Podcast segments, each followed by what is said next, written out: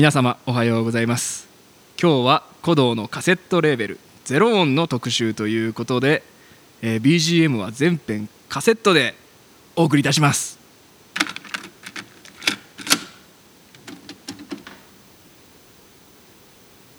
ちょっと間が空いてます。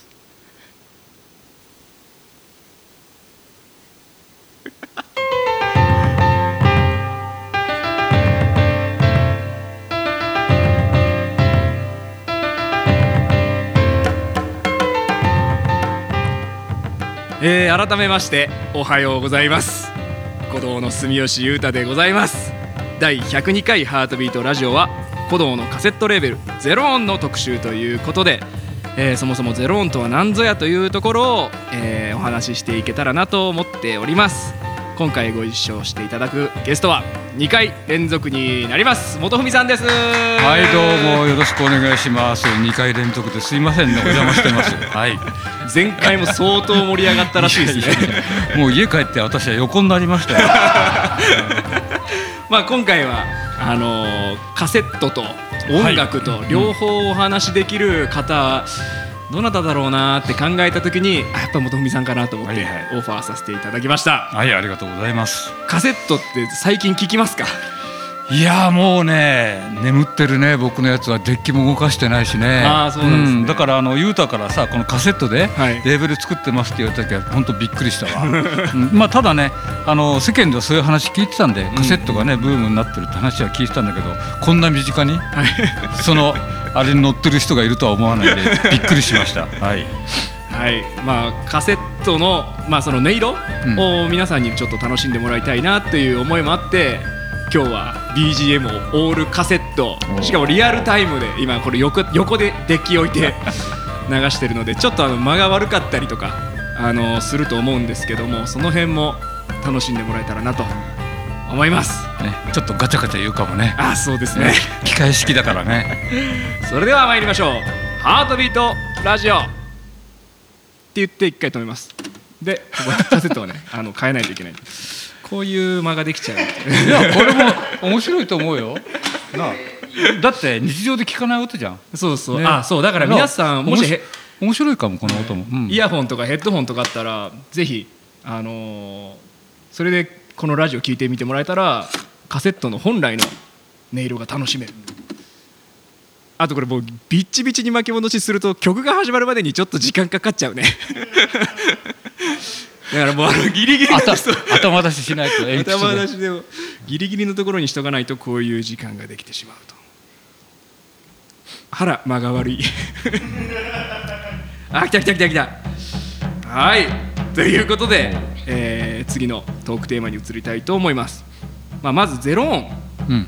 とは何ぞや、まあ、ゼロ音というその実験音楽レーベルのコンセプトみたいなところをあの僕からお話しさせていただきたいなと思います。まあ、古道の楽曲って本当にいろんな種類あって、まあ、僕ら基本的にはそのホールで舞台で演奏するっていうことが前提にあると思うんですけど、まあ、ゼロ音で出すものっていうのはなんかこう録音したものを聞く前提でその録音じゃないとできない仕掛けだったりとか、まあ、録音だからこそ取れる音色みたいなものをこのカセットっていうメディアに発信していく、まあ、まさに古道ので古道の中にもあの舞台ではちょっとやりにくいような実験的な音楽とかやったらお客さんにめっちゃ怒られるんちゃうかなみたいな 音楽性とかも全部このレーベルから、まあ、試して前衛音楽として発信していけたらいいかなと思って立ち上げました。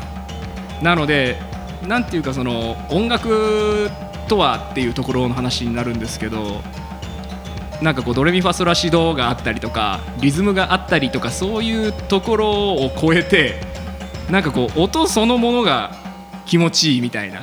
この音色そのもののうまさだけで20分とか30分とかややれちゃうみたいな。そういうなんか音の気持ちよさを抽出できるような作品。まさにこの打感っていうんですかね。このアタックのこの気持ちよさみたいなところをピックアップしたレーベルにできないかなと思って立ち上げてみました。その、えー、何？なんでそのまたカセットなの？いややっぱりそのカセットのなんかその僕の一番好きなのはこの低音がこうギュッて締まるじゃないですか。あの今流れてるあの低音のキックの音とかをよく聞いてもらいたいんですけど、あのテープコンプレッションがかかるじゃないですか。そのなんかこの若干こうもちっとした感じがすごい気持ちよくて。でそもそもカセットってすごい音が悪いっていうイメージだったんですよ、なんか改めてちゃんと聞いた時にすごいカセットの音色がえこんなにいい音なんだってシンプルに思ってでそこからぐっと惹かれていきました、うんそうするとあれその再生装置がいい悪いそんなに関係なく、はい。そのこのレーベルのカセットっていうのをかけるとあるクオリティは出せる感じ？いやーやっぱ ある程度ある程度の機会は欲しい。いやまあでもそれもよしあしだと思うんですよね、うんうんうん。なんていうかカセットはやっぱり再生環境にすごく影響を受けるので、はい、いい音で聴けばいいしなんかでもあの安いラジカセで聴くのもまたなんていうか、はいはい。味があるみたいな。そうかそうか。僕らがねカセット使ったっていうのはねその利便性、はい、はい、とにかく利便性っていうのはそれ以前はレコード版だったんですよ。あそうですよね。そうそう。だからレコード版のあのこの針を乗せてねかけてる間は歩いちゃいけないとかさ あのいろいろあってまず利便性からカセットが出た時はねあもうね放り投げてもちゃんと 再生してくれるしね。あのレコードみたいにねあのこう針が飛ぶこともないしんうん。だから音云々っていうよりもね、まあ、僕が中高生ぐらいなんだけども、はい。とにかく便利だと。うん。これでねその自分で録音できるっていうこの魅力にみんなね、はいはい、うん、あの取りつかれて、うん。うんだから再生装置プラス録音もできるという、んうん。あの媒体としてね、うんうんうん。すごく僕らはそっちの方にみんな目を向けてて、うんうんうん。でね音は二の次なんですよ。そうそう。だからねみんなのね自慢話は昨日の何時から始まった何をビートルズを俺は きちんと入れたぜとかさはいそういう方が大事になってきてね。うまく撮れたみたいな。そううまく撮れたとかね、うん、でまあ友達に聞かせたりそそれからね自分で歌った歌をはいはいはい。クラスの中で回すやつが出てきたりとかね。あのバケツ叩いてあの演歌歌ってう歌いましたってやつがね回ってきたりとかそういうあのレコード文化では味わえない、こうなんていうかな実践みたいなものがね、あって、それでみんな夢中になったんだよね。だだからまあ再生装置としてこういうね今あの目の前に、えー、ゆうたが僕のコレクション持ってきたすごい誰も知らないこの ミュージシャン。ポツンと川島英語がこの置いてあるこのギャップ。ねこういうのももちろんあのたくさんみんな買って聞いてたけどもそれよりも FM ラジオを聞いて、うんまあ、それをこうあのエアチェックっていうんだけどもあの雑誌を買ってきて、はい。何時から何が始まるみたいなねそれをこうみんなでチェックしてでねあのその時いなきゃいけなかったの最初は、まあだからあんまりできなかったんですけどもそのうちタイマーみたいのがねついたりして、その時間にガチャって動いてやれるようになったりとかね、はい。いろいろありました。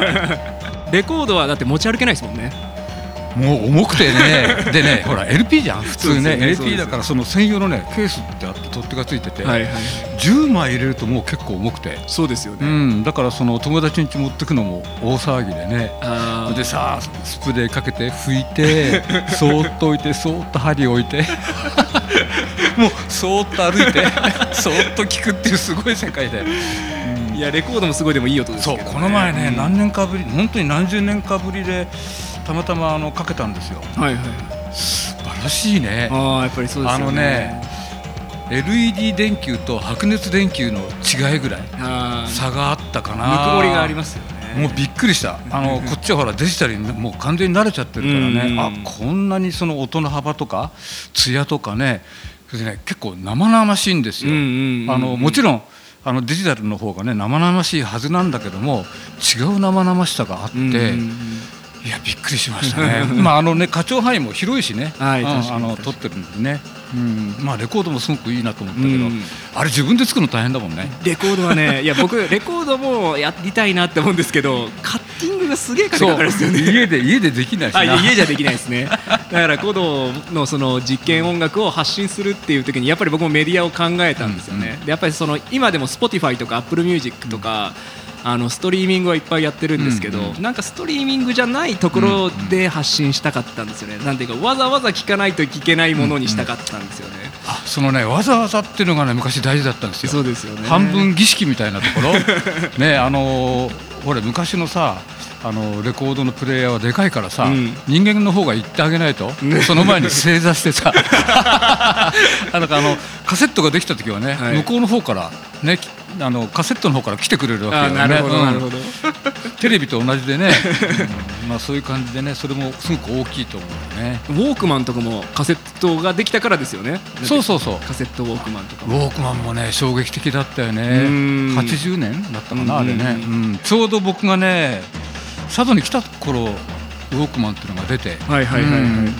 で何？あの音楽を持ち歩けるうん。っていうのがやっぱりすごく大き大きくてね、まああれを聞きながらバイク乗ったりとかさ、はい。まあ危険行為なんだけどさ。まあ確かに、うん、それであのヘッドホンして、でそれがねあの音楽が持ち歩けるってプラスファッショナブルだったんですよ。このヘッドホンを常にするっていうのが。なるほどなるほど。かみんなかっこよかったわけね。あのラジカセとかもそうですもんそうねラジカセもねしほら今でもしょって歩いてる人いるかもしれないけどさ ね。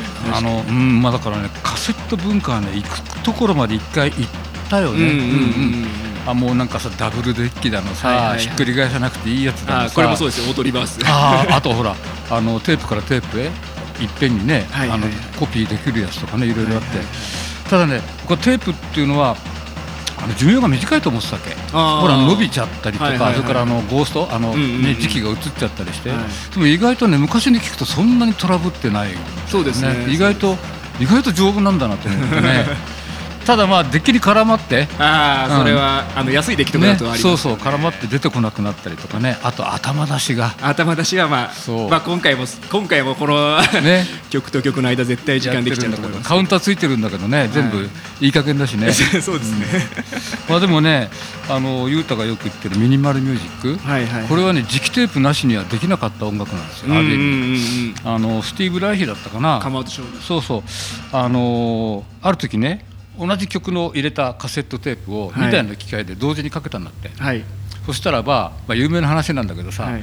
ほらあの機械に個体差があって回転数が微妙にさ何分の1秒か違ってきてそれがだんだんフェーズしてそうそうフェーズしてってねずれてずれて、まあ、フェーズシフティングっていうんだけどさ、うんうん。でまたなんかいつか戻ってきて、はいはいでこれであってなったっていう話を昔聞いてね、はい。うん、だからこれはあの多分 CD では確かに。あのデジタルではありえなかったかなと思いますけどね、うん面白い話ね。いやピアノフェイズとかそうそう。シックスマリンバとか、うん。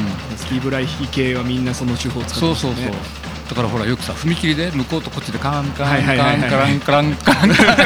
あれあれとあのほらメトロノームもね100台いっぺんにかけると少しずれてまたあの時間経つとみんなどね同期するっていうああいうだから あの考え方によっては非常に自然な、うん現象を有効に生かした音楽でね、うんミニマル大好きだったんであまあ今でも好きだけどね、あとやっぱりそのカセットはその、まあ、ある意味 CD みたいにこうポンポンポンって飛ばせないんで、まあ、ある意味我慢してずっと聴かなきゃいけないんですよ。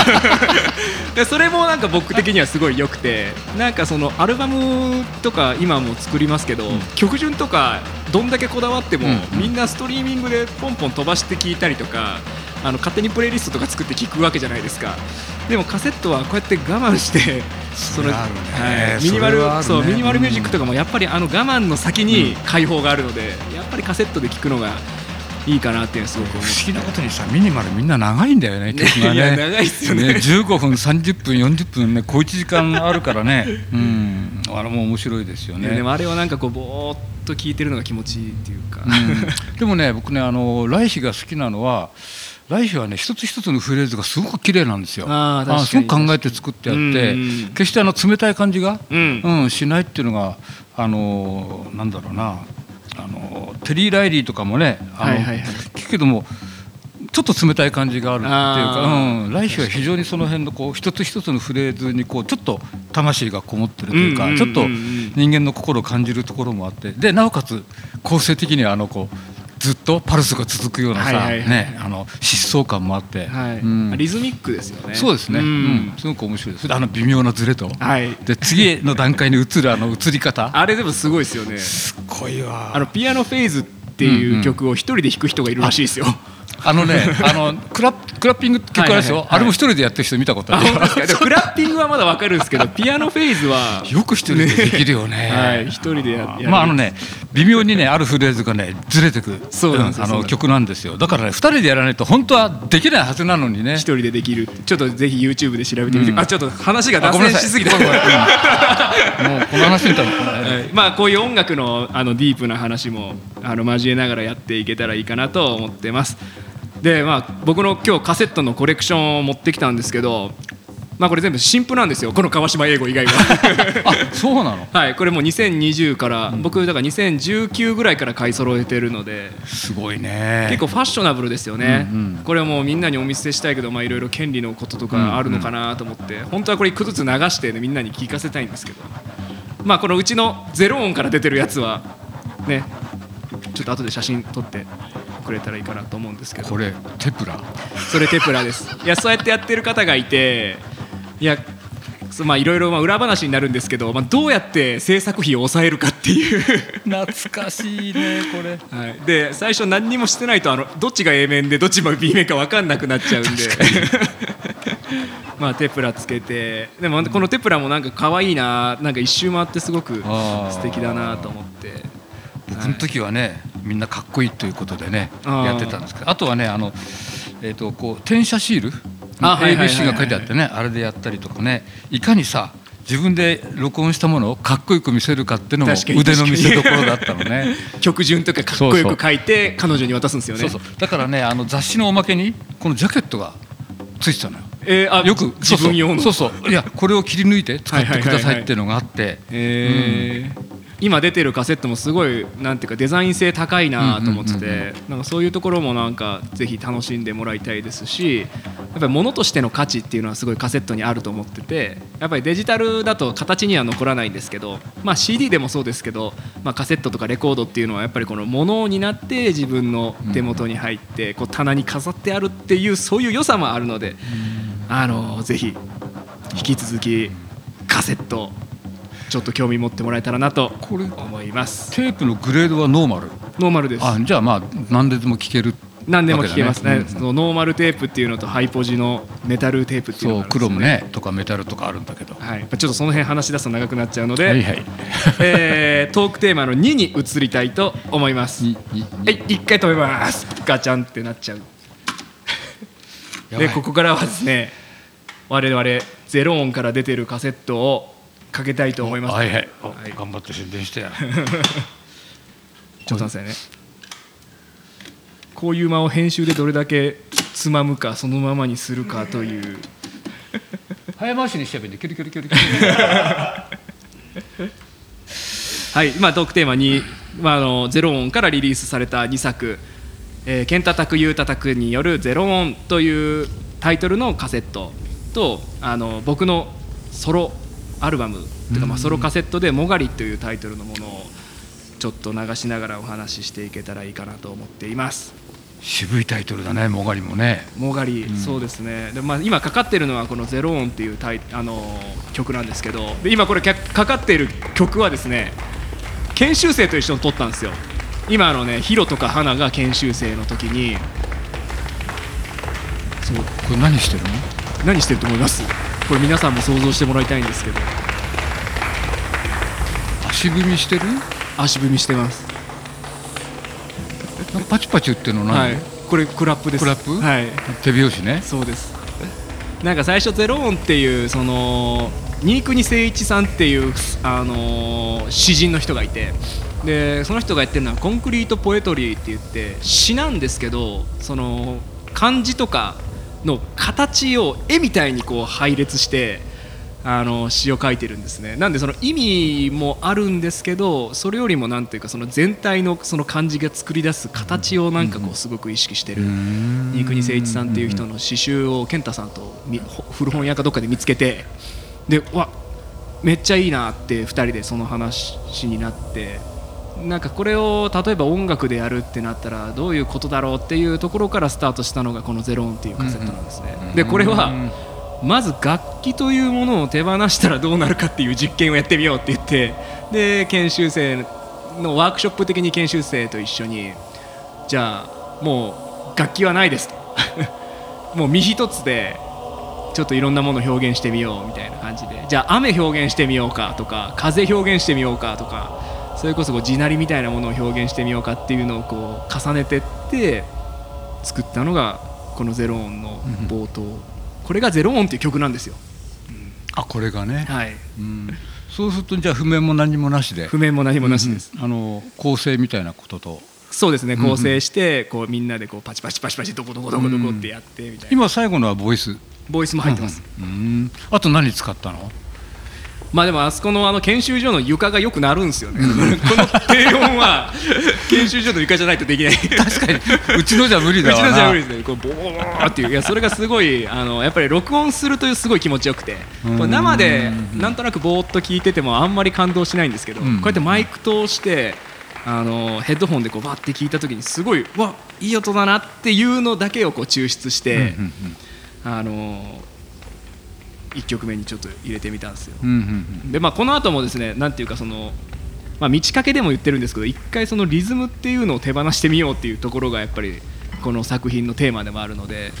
まあ、剣叩く優叩くと言ったらもううわーって言ってリズムを叩き散らすっていうのがまあ僕らのこれまでのアプローチだったんですけど、まあ、今回はちょっと違うアプローチにしてみようぜって言っていろいろやってみてますちょっと早送りしますねまあ非常にプリミティブなとこからねそうそうですね。原始的なとこから始めるわけだよねなんか YouTube, YouTube でなんかプアマンミュージックっていうのをやってる人がいてー。貧乏人の音楽って出て その人も楽器使わないでやっててだからそういうのもなんか面白いなと思ってちょっとやって僕はねカセットで昔お勝手にあるもんだけで一曲作ったことがあって。あ本当ですか、まあ、それにねちょっと笛乗っけちゃったんだけどね。あいいじゃないですかいいじゃないですか。あの村山二郎君とね遊び半分で作ってどっかにあるんだけどね。カセットがあるんですか？そうそうカセット4ちゃんで撮ったのかな。カセット MTR で、うん、でそうそう。それをステレオに落としてはいはいはいはい。うんうんやったんだけどね。まあ遊び半分だったけど面白かったね。そのそういうその場で考えてね。あいいですね、いやそういう実験性を発信したいんですよ、ゼロ音は、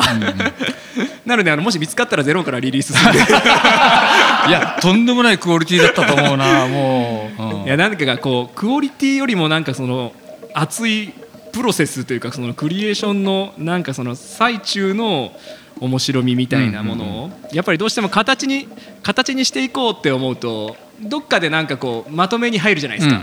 なんかこのゼロ音っていうのはそのまとめに入る作業をしないで、はいはい。もうとっちらかしたままリリースするっていうコンセプトでやっていけたらいいかなと思って作っております。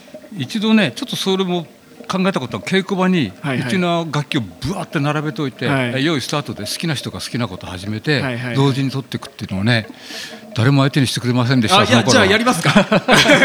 で一人がまあ乗っちゃったらまあそれにみんなが乗ってもいいし、反発して違うこと始めてもいいしってはいうのをね昔々仕事がなかった頃ねや やりたいなと思ったんだけどね。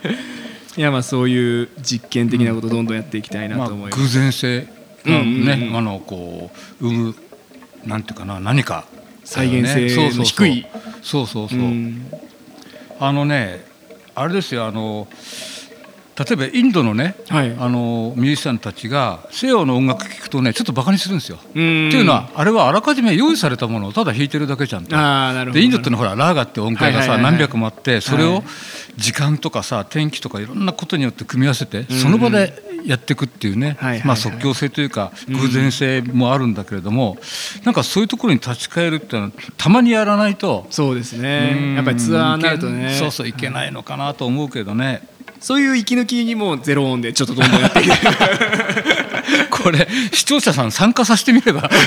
いやもう本当にだから研修生参加してもらったみたいなことで、うん。そういうのもやりたいなと思って。なんかワークショップ兼ねてね、はい、いや前やったんですよ実は。あそうなの？東京で、はい、楽器なしのワークショップ、うんうんうん。でその時もあの声とか、まあ、クラップとか使ってやったりとかしたんですけど。今かかってるのは、まあ、これの「ケンタタクイタタク」のゼロ音のあのこれもあのなんかこう木をコロコロコロコロ叩いたりとかこの打感の気持ちよさだけを楽しむ20分、ちょっとアフリカンミュージック入ってるな、はい、でもリズムが出てこないっていう。うん、あでもなんかねあでもなんか感じるよねそういうもの、はい。うん、そのあなんかアフリカン感じたわ今やっぱりそのもう木ですからね、うんあそうそう。でもアフリカのスリットドラムも使ってて、うんあやっぱり。なはい、だから健太さんがねこういう気持ちいい音を見つけるのがむっちゃうまくて。なんかやってると思ったら稽古場の隅っこでこうやって指とかでカラコロカラコロカラコロカラコロって「これどう?」とかで「あいいっすね撮りましょう」って言って撮りためてったのがまあこのまあケントは自分でよく楽器作ってるもんねあそうそうそうあれすごい才能だよなはい、いや結構気持ちいい音を作るの、作ったり探したりするのが得意な、面白いね、はい、まあこれがひたすら続くので続きは買って聞いてください。はい。一回止めます。じゃあ次あの私のソロ「もがり」ちょっと待ってね。早送りします。もがりはですねなんかその研修生の時にあのお茶の時間の裏で作曲をしてたんですよ僕。あの2年生の時はあの茶道が選択制になって、うんうんじゃあ僕茶道を選択しないで作曲をこの時間でやりますってうんうん。言って、でみんなはこの古道村で茶道をやってるので僕はその時間こうブラブラブラって歩きながら作曲をしてると言いつつウォーキングしてたわけなんですけど、でもそこでこう越美の方に降りてった時にその越美に切りっぱなしの竹がこう何本も刺さってて、それがこう海風にこうバーって当たってなんですかこうもがり笛状態になってたんですよ、こうヒューヒューヒューって音がして。でそれがその竹のその節の長さでこう微妙に音階が違ってそれがなんかすごい面白いなって思ってうん。それをいつか作品にしたいって思ってたんですけど、まあ、生音でやるにはいかんせん音がちっちゃすぎて ずっとできできないでいたんですけど今回、まあ、タイトルにもあるけどこの「もがり」っていうタイトルで、まあ、今流れてるみたいなこういう笛の音が出る直前の倍音みたいなのを重ねて、こういう作品をちょっとサウンドアートですけど作ったんですよ。まあねもがり笛っていうのは管楽器の原点だしね。あそうです僕も佐渡に来て初めてあのその竹がああのよくさ竹で囲ってるじゃんあ佐渡のね。ねはいうんそこでヒューヒュー音が鳴ったりそれから電線の音、はいはいはい。うん、これ初めてねあの佐渡に来て聞いてびっくりしたんだけどもね、うんうんまあ話を聞いたらあれがもがり笛だってことでね、うんうんうん。あとねあの冬の稽古で例えばちょっとあの表に琴をはいはい。抱いて表出ると琴の糸がヒューヒュー鳴るのね、これは綺麗なんですよ。こんなことをへねあの感じたりとかしてね、まあ、すごくあのこの「もがり」っていう言葉はすごく僕も思い出があります。じゃあ次その琴を外に出してフューフュー鳴ってる音だけでカセットと作りましょうか。ちっちゃい音なんだよそれがでもね確実に鳴ってるの。ああいいだからあれですよね。うん、すごくいいと思ったなあれもね。まあ今回そのこのもがりはそのこのもがり笛っていうところからスタートして、やっぱりこの倍音が作る音階ってすごい面白いなってすごい個人的には思ってて。あのモンゴルとかもそうじゃないですか、うん。あのハモってる風で、ホーミーね。うん。はい、ホーミーとかもそうですけどハモってる風で実はオクターブだったりしてでその楽器もなんていうかずっとこう気温が流れててあとは実はこう倍音がこう移動してるだけのメロディーみたいなのがすごく面白いなと思ってて、うん。まあ、今回もこの後半になってくるとこの倍音を元にしたこう旋律がこう出てきたりとかするんですけど、まあ、そういうところに挑戦してみたりとか、うん。あとこう笛ってこうやって練習するときにこうやって指パコパコパコパコするじゃないですか、そうすると缶が鳴るじゃないですか、うんポン、パンポン、はい。はいパンパン、うん。その音だけの曲とか。それもあのこれの B 面に入ってるんですけど。普通ね録音とかだ録音なんかでは避けて通りたいようなノイズ、ねまあノイズ扱いだよはい。ね。あれだけの曲とか、うん。あとあの笛をこう探してる時の音とか、あのカラコロ？あれも気持ちいいなと思ってそれも撮ってあるんですけどちょっと早送りしますね。いやうんなんかこう笛のなんかもちろん演奏して出る音って絶対いいじゃないですか、うんうん。まあ、その演奏者のなんていうか力量と鍛錬が積まれてれば良いものができるんですけど、うん。なんかその笛そのもののなんか良さみたいなのが 出せないかなって思っていろいろ試してみたんですよあまだこんなことやってますね。ちょっともうちょっと先。ん？これ今何の音？今全部あのそれはあのつつつつねです。はいはいはい。あ全然進まない。これはあの1本と3本と6本と8本のつつねを同時に吹いて、でそれを全部で8本吹いてるんですよ今。だからあはいはいはい。1本1本3本3本、うんうんうん6本6本8本8本、うん。でその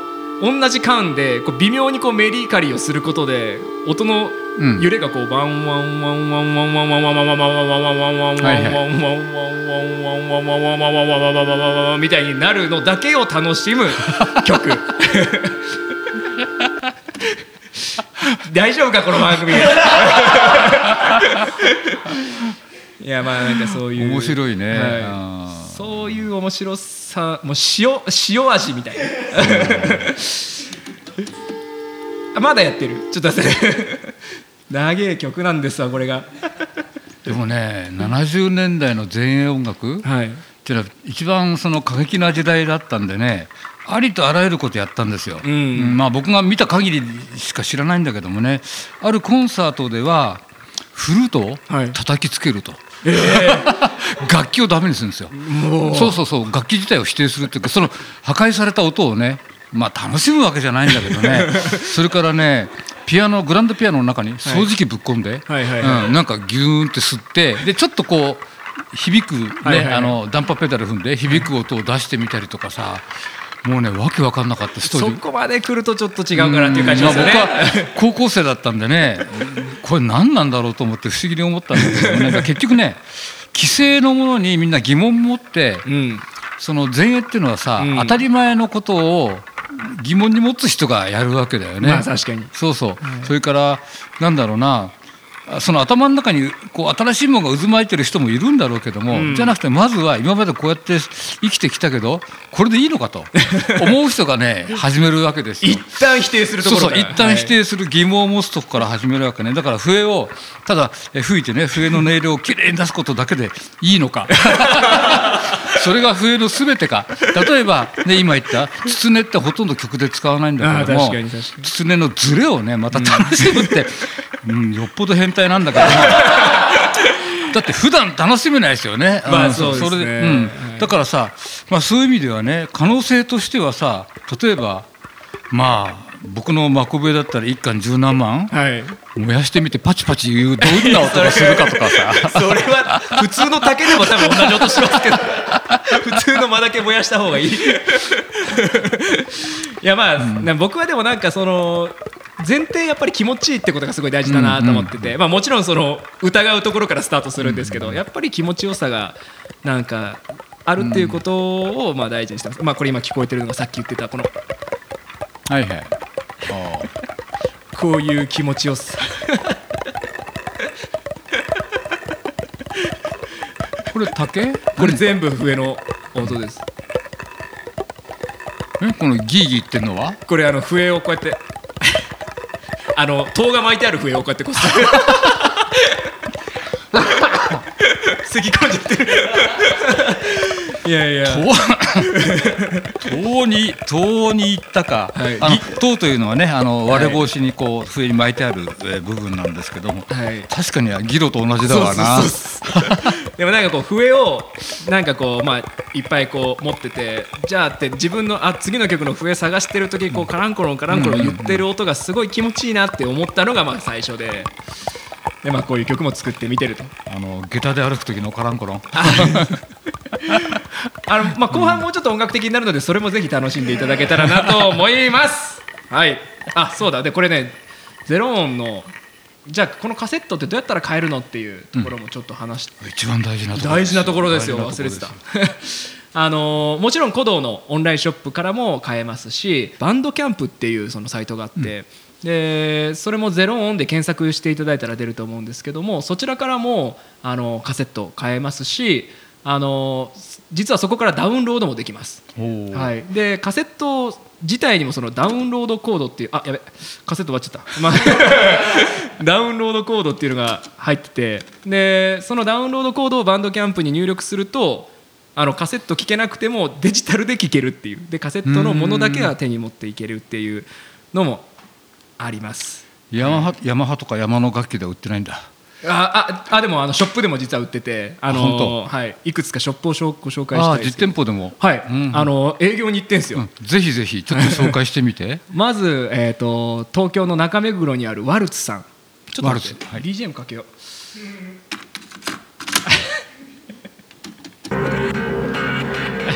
やばいやばいやばいハードロックっぽいね 中目黒にあるワルツさん。それから京都にあるメディテーションズさん。京都どの辺にあるの？京都のですね、えっと上京区。あ上京？はい、にある、まあ、ビルの上に上がったところにあるんですけど、まあ、そこもすごいマニアックな音楽ばっかり揃えてる、うんうん。京都のメディテーションズさん。あと新潟にシイエイエさんっていうところがあってうん。日本一のカルトショップって言われてるんですけど。で結構このシイエイエさんにも初めましてってこう営業に行ってで、まあ、そこはその中古しか基本的に扱ってないからうん。こういう新譜は無理かも無理かもって言われてあでもとりあえず聞いてくださいって言って聞いてもらったら帰って連絡が来てもうあの新譜だけどすげえよかったからうちで扱うよって言ってくれたりとかもう本当に足で今こうやってどんどん営業して回ってるんですね。で他にもですね兵庫県の扉レコードさん大阪のファントリックスレコードさんそれから栃木のアート・イントゥ・ライフさんで埼玉県川越のレレレレコードさん。えーそれから長野県の岡谷にあるセラーレコードさん。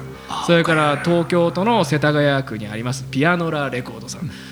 これもあそこであのあつ取り扱っていただいております。もう売り切れちゃってるところもちょっとあるかもしれないんですけど、まあ、ぜひこのお店にも行ってもらいたいなって僕すごい思っているのでご紹介させていただきました。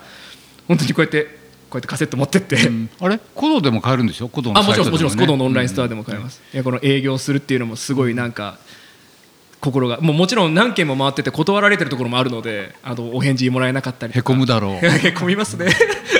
でもまあ扱ってもらえる時の嬉しさはひとしおって。うんうん。はい。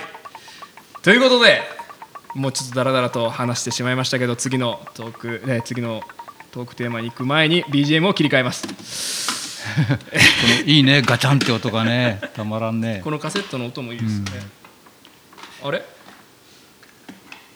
あこれか。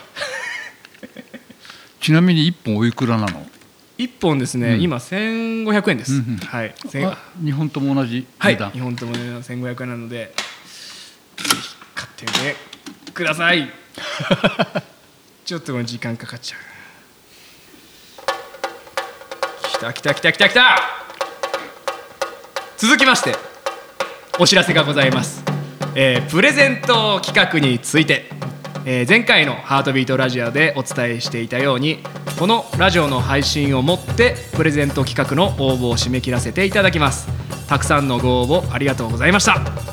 えー私が言うとね信用してもらえないんですけども これからラジオチームで厳正なラジオチームですよ。私じゃありませんよ、えーラジオチームで厳正なくじ引きを行います、えー当選者の発表は次回の「ハートビートラジオ」の中で、えー予定しておりますので、えーお楽しみにしてください。はい、メンバー全員のサインを、えー入れる都合上6月末頃の発送となります、えーと言いますのもですね山脇千恵が「エヴァンゲリオン」の舞台のために春からずーっと東京に出てましてそう全然帰ってこないんですよあいつはそれでそれで見かけないのか。そうなんですよ。それであの彼女のサインを最後に書き込みますので、まあ、6月末頃の発送となりますと。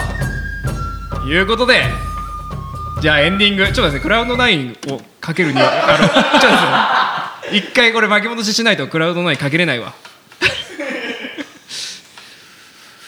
デジタルって便利ですね。はい。やっぱりでも音楽は時間の芸術なんでこういう巻き戻しの時間もやっぱり。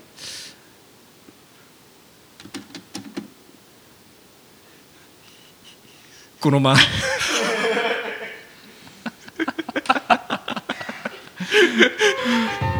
ー来たはいありがとうございました。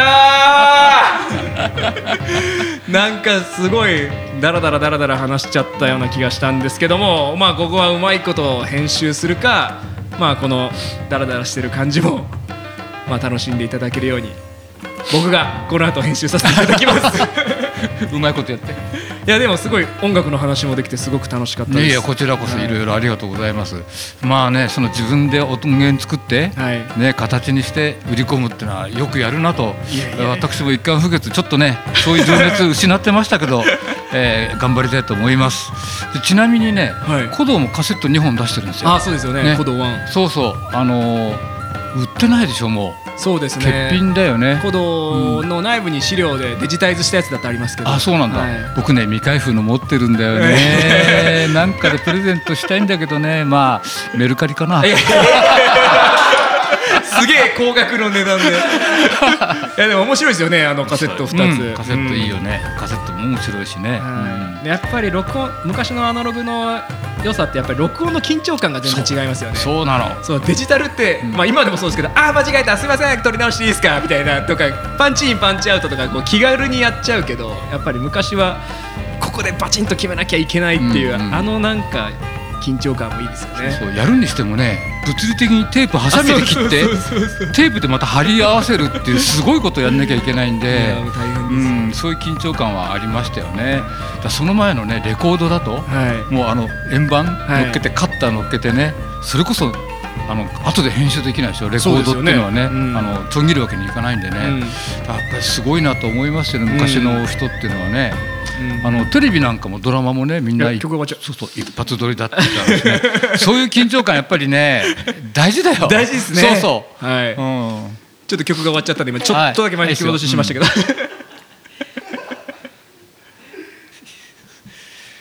あれ？止まっちゃった。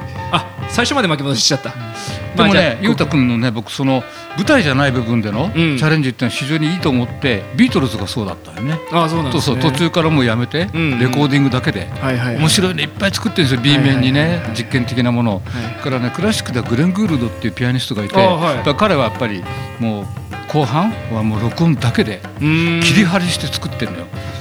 あそうなんですそうかそう。例えばバッハのなんかをねはい曲弾くでしょ？でダメだと。もう一回弾いてそのいい部分をわざわざ切り張りしてしたりするわけ。そうなんですか？あの人だって作曲家ではないですよね。作曲も少ししてるけどね。基本的にはピアニストですね。基本にはピアニストなんだけども、そのテクノロジーって非常に大事なし大事にした人なんですよ。だから普通さあの頃はもう一発撮りで、はい。ねやるっていうのが当たり前だった時にそういうことやってたわけですよ。でこれはなんか嫌だって人ももちろんいるんだよね。ほら一回性っていうさ音楽を大事にする人もいるんだけども、うんうん。グールドはそういうことちゃんと平気でやっててあの時代に。もうめちゃくちゃ面白いですよ、えー改めてじゃあちょっと聞いてみうんます、うんうん、すごくあのそういうねネタバレの映像もいっぱい出てるわけ。あそうなんですね。ここはここテイクワン使おうとかさ、うん、すごくあの面白い。だから舞台でできないことってのは非常にあのたくさんあってさ特に古道は制約が多いんで、あのどうしても太鼓の世界、うん。うん邦楽の世界っていうのがあるんでね、まあ、どんどんこういうことやってほしいなと思ってます。うん。はい。あの次はいつ出すの？あそうですね、まあ、うん。自作ちょっとまたそ誰かのソロ作品からあとまあ「ケンタタクユタタク」の次のアルバムも出したいなと思っています、まあ、これからもどんどんあの子供メンバーから湧き上がってくる実験的な思いを形にしていこうと思っておりますので、えー今後ともぜひご期待くださいませ。まあこういうことですよね。生の緊張感っていうのは。やばい終われなくなっちゃうよ。ありがとうございましたはいありがとうございました。